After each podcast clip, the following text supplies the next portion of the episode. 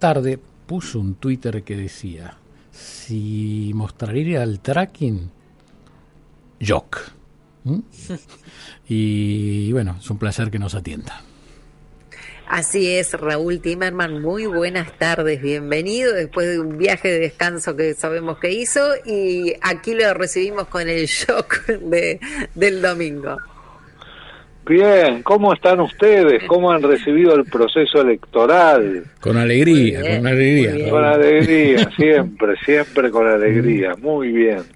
Bueno, ¿qué es lo que pasó? ¿Qué pasó? Pasaba lo siguiente, te, les cuento. Con Sheila Wilker, nosotros empezamos hace 15 días a hacer un tracking. Cada dos, tres días medíamos a los cuatro principales candidatos. Y empezamos, cuando empezamos a medir hace 15 días, Javier Milei estaba en 20, 21 puntos. Y después subía un poquito, subía otro poquito, subía otro poquito. Y no paraba de subir. Y el jueves a la mañana estaba en 26 puntos. Entonces ahí fue donde digo, donde puse el, el, ese tweet. ese tweet, ¿no es cierto? Pero les digo la y seguía subiendo, ¿eh? no les digo a cuánto llegó porque ni yo lo creo, pero bueno, ese yo pensé en ese momento cuando tenía 26 puntos, dije, pero Milei no va a poder concretar en votos estos 26 puntos.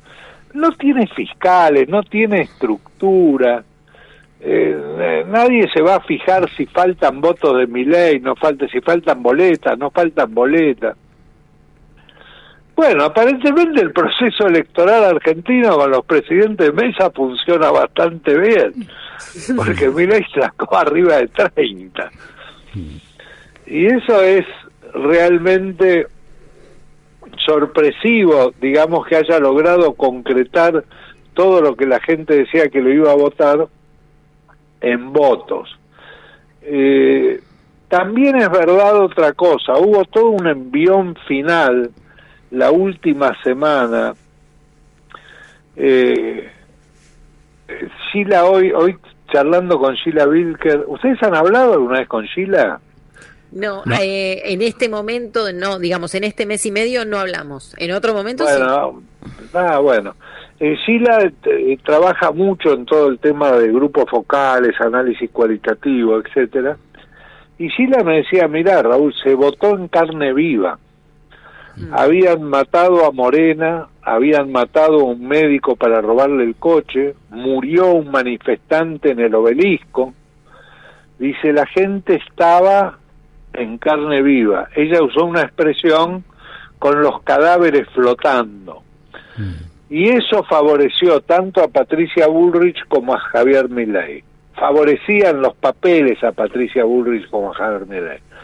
Nosotros que venimos midiéndolo a Milei desde que tenía cuatro puntos de intención de voto, lo, lo fuimos viendo crecer enormemente. Incluso sosteníamos cuando me decían, bueno, pero mira, en el interior hubo 10, 12 elecciones, los candidatos de Milei no sacaban mucho. Yo decía, sí, puede ser, pero Milei no tiene partido y él no estaba en la boleta.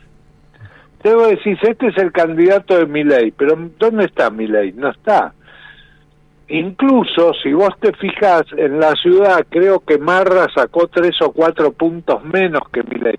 La ciudad de Buenos Aires fue el lugar más flojo de Milei, creo que sacó 17-7 mm. o algo así, y las y Salta fue el más alto, cerca de 50% sacó en Salta.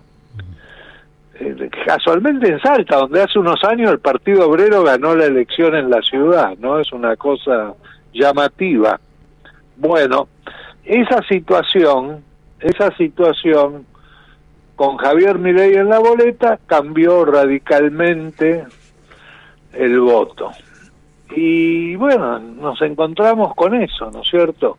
Donde hay dos puntas que avalan el crecimiento de Milei, una punta es, aparte lo remarcó en su discurso, una punta es el, el gran acierto que él tuvo, que es la casta, mm. la casta política, los privilegios de la política, ¿eh? los, los sueldos de los funcionarios políticos, las prebendas que tienen, que pueden nombrar familiares, que pueden tomar asesores, que tienen coche con chofer, que se fijan los sueldos, que viajan en primera, va, todo ese tipo de cosas.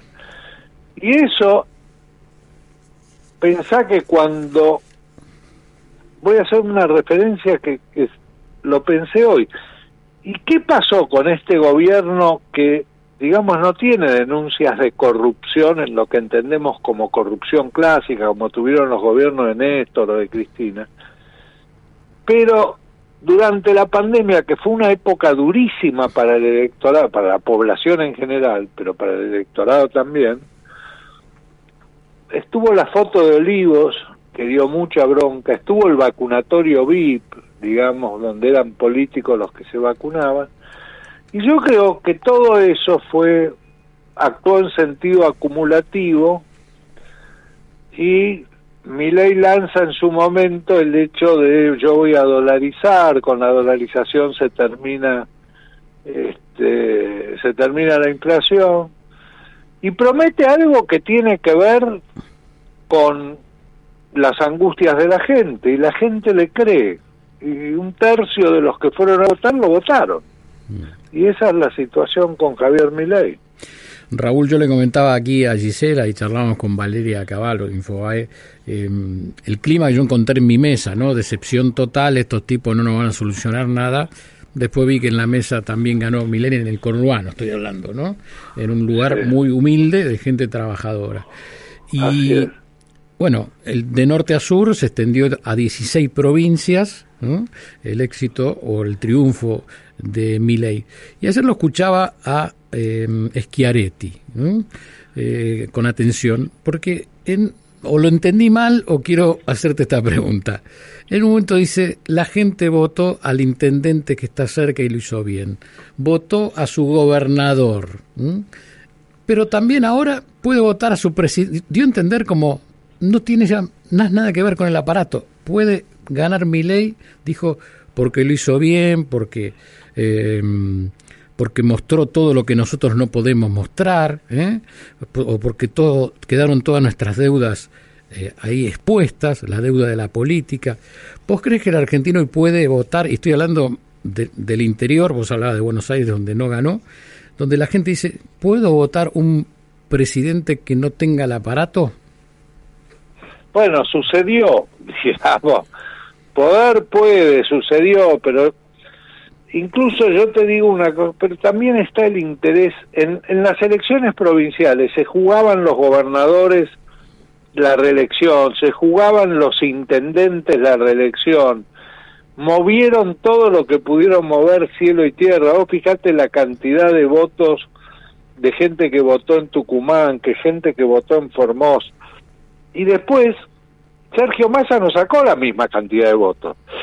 Ahora, Ahora bien, son pasos. Hay que analizar también eso, son pasos. Respecto a las pasos del 2019, mm. este, el peronismo perdió 5 millones y medio de votos. Mm. Y Juntos por el Cambio perdió un millón y medio de votos. Ustedes acuérdense, vamos, salgamos a las pasos, vamos a la general del 2019 eh, Frente de Todos sacó 48%. Ahora está en 27, 28, perdió 20 puntos. Juntos por el Cambio sacó 40, ahora está en 28, perdió 12 puntos. Bueno, 20 más 12, 32, ahí están los votos de Milei.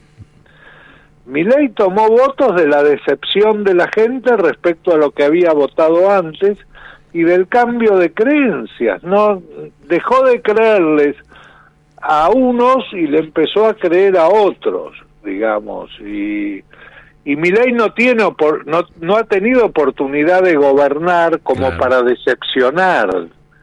Eh, Macri gobernó, Alberto Fernández gobernó, ley no gobernó. Y vos lo mirás objetivamente desde el punto de vista eh, de los tres que pueden ser presidentes. Acá hay tres que pueden ser presidentes. Massa, Patricia Bullrich o Milei el que se ve como presidente es Sergio Massa, digamos, está gobernando, está llevando, tratando de sacar a flote todo el quilombo económico que tiene la Argentina, con el fondo, con las deudas, con la inflación. Está tratando de mantener el barco a flote por lo menos hasta, hasta la entrega del poder, pero Patricia no tiene experiencia de gestión y Milei tiene cero experiencia de gestión. Entonces, yo creo, ¿cómo estoy viendo de aquí en adelante? De aquí en adelante yo veo lo siguiente, porque esto ya pasó, ahora empieza otra historia, es otra elección, no tiene nada que ver. Quedan cinco candidatos nada más, dos que no tienen chance de ganar la elección y tres que sí tienen chance. Pero hay 10 millones de personas que no votaron. El padrón es de 35 millones, hay 10 millones que no votaron. Ahora bien, ¿de dónde puede sacar votos Sergio Massa hoy?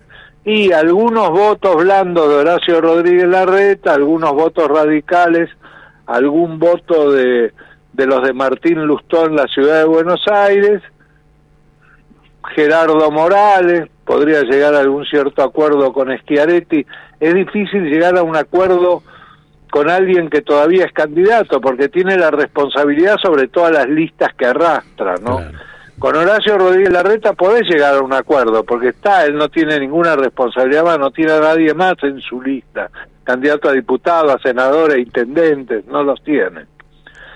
Bien, y tiene que ir a buscar los votos que perdió. Los de Milei va a ser difícil de conquistar, frente a Juntos por el Cambio no perdió votos, pero debe haber muchos que no fueron a votar, que en su momento pueden ser votos peronistas. Bueno, tiene que ir a buscar.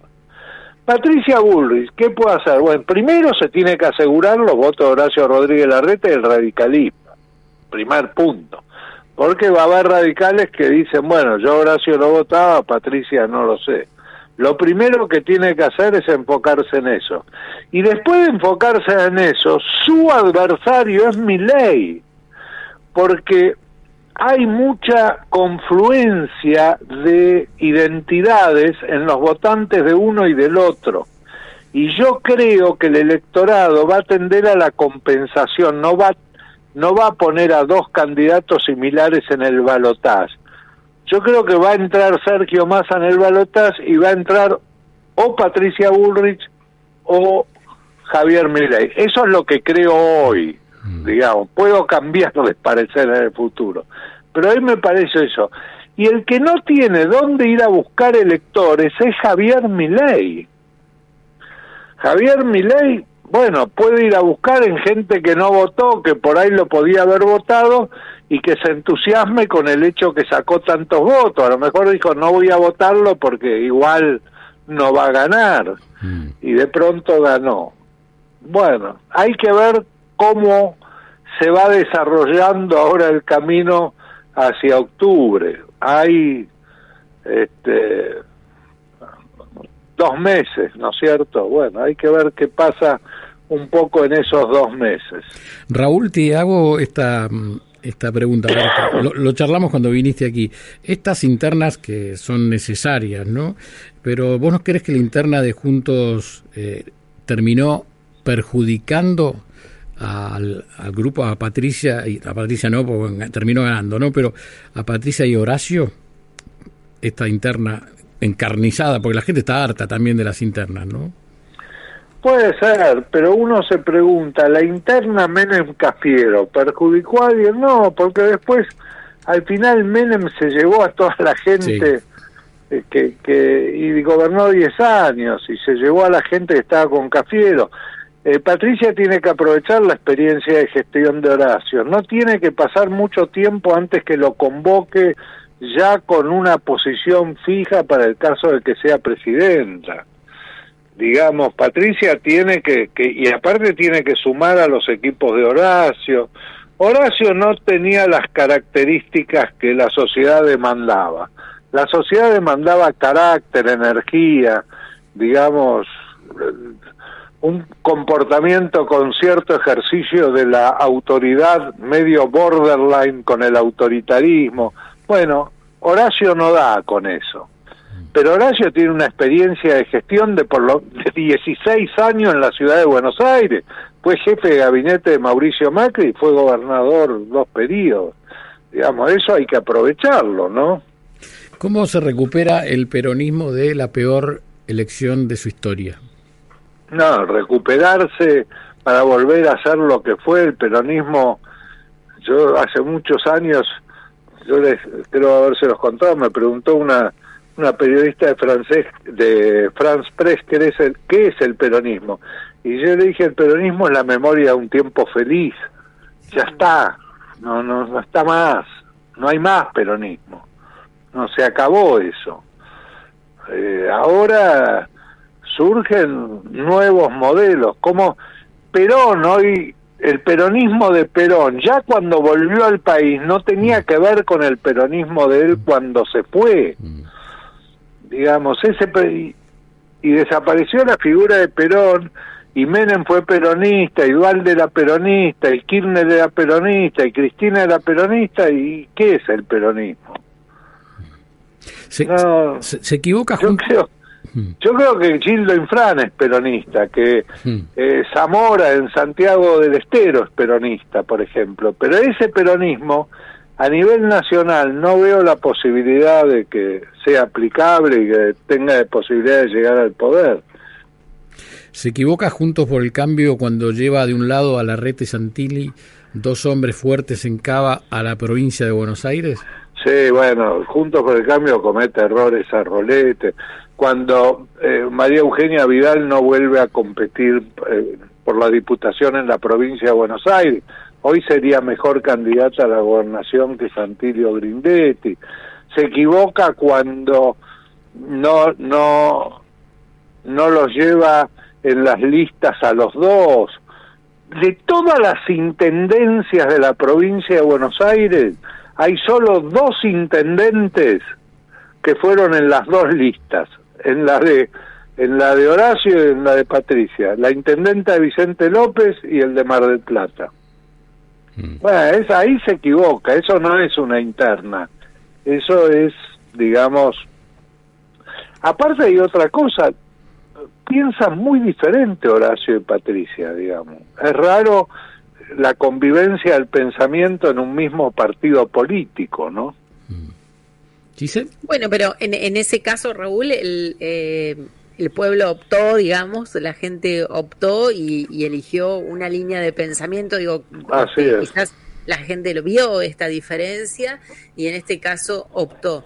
Raúl, eh, en cuanto a siempre iba ganando Patricia, nunca estuvo parejo Horacio con Patricia. Siempre, fue, primero ella. Patricia. Sí. Bien. Eh, no, te, preguntaba en cuanto a tu experiencia, más allá de que últimamente las encuestas no dan como, como se espera y demás, eh, pero digo, eh, que, pensás en, en, un, en un voto yo le puse voto cachivache, ¿viste? El que fue y votó cualquier cosa este, por bronca y que después va a haber otro voto. Puede ser, puede ser que el voto bronca cuando llega el momento de elegir al presidente, porque aquí no se elegía al presidente, se elegía a los candidatos a presidente. Sí. Cambie un poco. Creo que no va a haber ningún cambio drástico si no cambia alguna situación o algún posicionamiento fuertemente. Desde el punto de vista de las encuestas, pensá lo siguiente, uno de cada tres electores habilitados para ir a votar no va a votar. Uno de cada tres, ¿te das cuenta? Es un montón. Entre nosotros tres hay uno que no va. Sí. Después, ocho de cada diez argentinos no les interesa la política para nada. No que les interesa poco, no les interesa para nada.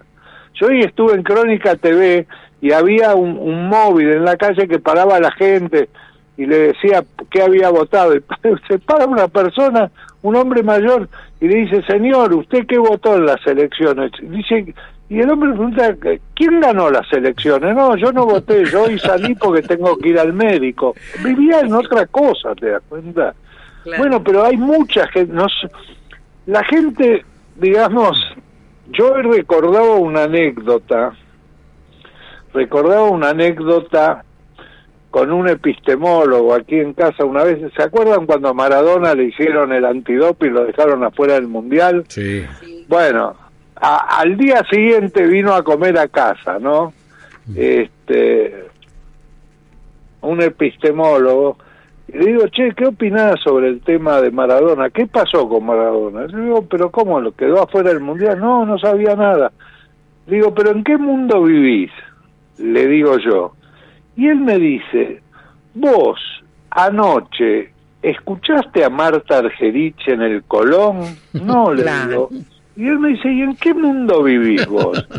Claro. Entonces la gente vive en mundos diferentes, digamos, y uno piensa que todos viven en el mundo que uno vive. Y no, todos no viven. Uno de cada tres no va a votar, no se interesa en ir a votar. ¿Cómo puede ser eso? 10 millones de personas habilitadas para votar no fueron a votar. Punto uno. Después no les interesa la política a 8 de cada 10. Y 98 de cada 100 no contestan encuestas. Vos para obtener dos respuestas de una encuesta por sistema IBR tenés que hacer 100 llamados telefónicos y obtenés dos respuestas. Entonces se hace todo muy difícil, ¿no es cierto? A lo mejor no es un país normal, no sé. ¿Los jóvenes son más difíciles ante las encuestas? A los jóvenes no les interesa nada, digo. Basta, no, la política no les interesa, siente que la política no les ojo, nada. Raúl, que hay mucha gente interesa joven la programación, de, trabajar para el, cobrar en dólares, otra cosa, están en otro mundo. Y votan a mi ley, sí, votan a mi ley. Claro, te decía eso, que hay mucha gente joven detrás de, de Javier Milei. Muchísimo, muchísimo, es verdad. Santi. Me quedo pensando en, la verdad, tantas cosas que hemos charlado. Eh, me quedo pensando en, en, en, los tres tercios, ¿no? Raúl, cómo sí. Cristina lo vio hace tiempo, otros no lo vimos. Eh, Yo sigo sosteniendo la teoría de los cuatro cuartos. A ver, dale. Porque los cuatro, cada uno tenía 25% y había un 25% que no había decidido su voto. Entonces, Cristina dice, de los que deciden el voto hay tres tercios. Sí. Y yo digo, sí, pero hay un 25% más que no decidió su voto y que va a definir quién va a ganar de esos Buenísimo. tres tercios que decidieron el voto. Y hoy sucede exactamente lo mismo. Vos tenés tres candidatos a presidente y tenés 10 millones de electores que no fueron a votar. Entonces de ahí va a salir quién va a ganar. Cómo, cómo se comporten esos 10 que no fueron a votar y qué capacidad de movilización intelectual, para no movilización de mandar un remis, movilización para movilizarlo mentalmente para que la persona diga, no, ahora sí, ahora tengo que votar y yo estoy de acuerdo con este. ¿Te das cuenta? No nos quedemos con los que votaron, porque son dos de cada tres.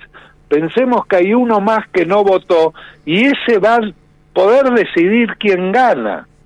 Yo creo que ese debe ser el esquema para plantear una estrategia. Y yo creo que los estrategas de campaña están pensando en eso, en los que no fueron a votar, porque es muy difícil sacarse votos de los unos a los otros. Es muy la migración de votos va a ser muy complicada, hay que conseguir el voto del que no fue.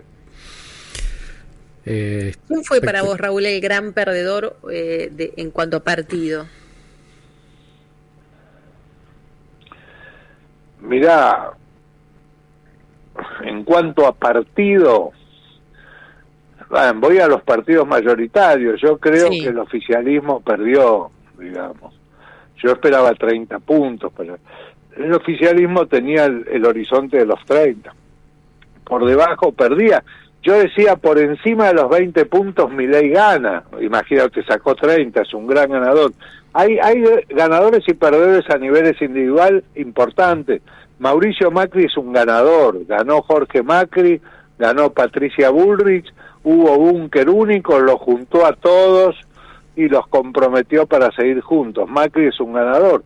Horacio es un perdedor. Horacio Rodríguez Larreta perdió él y perdió Martín Lustó, su candidato en la ciudad de Buenos Aires. El radicalismo perdió, digamos. Eh, hay hay esos ganadores y perdedores no Grabois yo creo que ganó con el Sí. sacó el 25% de los votos del espacio es importante Y una campaña cortita, un mes y medio, ¿no? Con pocos recursos y qué sé yo pero sí una campaña corta no no está- hay personas que les ha ido bien pero yo creo que Grabois tiene futuro en la política se tiene que pulir digamos tiene que pero es joven y, y tiene futuro. Este desde, desde el posicionamiento que tiene él no es cierto y Lo los otros medios que se juegan tanto Milei como Massa como Patricia un poco es su último partido este yo los veo con dificultades para poder engancharse en un nuevo campeonato no Mm.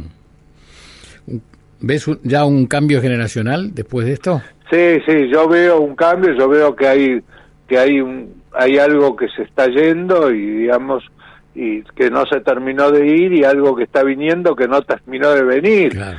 Y digamos, yo creo que yo creo que la Argentina está a un, en un punto de clivaje, digamos. Gane quien gane, ¿eh? las cosas van a cambiar. Nada va a seguir igual cualquiera de los tres que gane.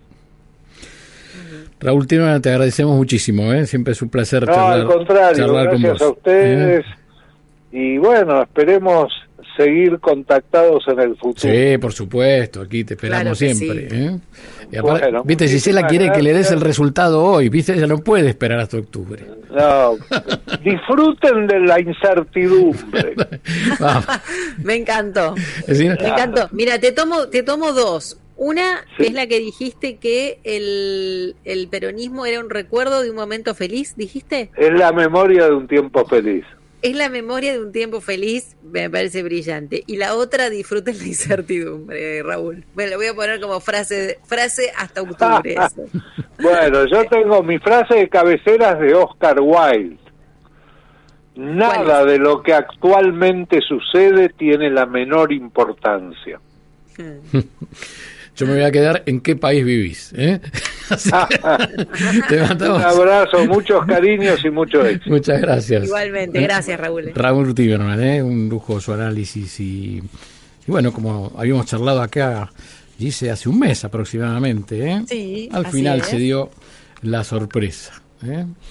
Bueno, el viernes lo, adelantaba en un, en un Twitter, pero yo le escribí y no me quiso decir, no, estamos en veda, me dijo, y no me Y tenía razón.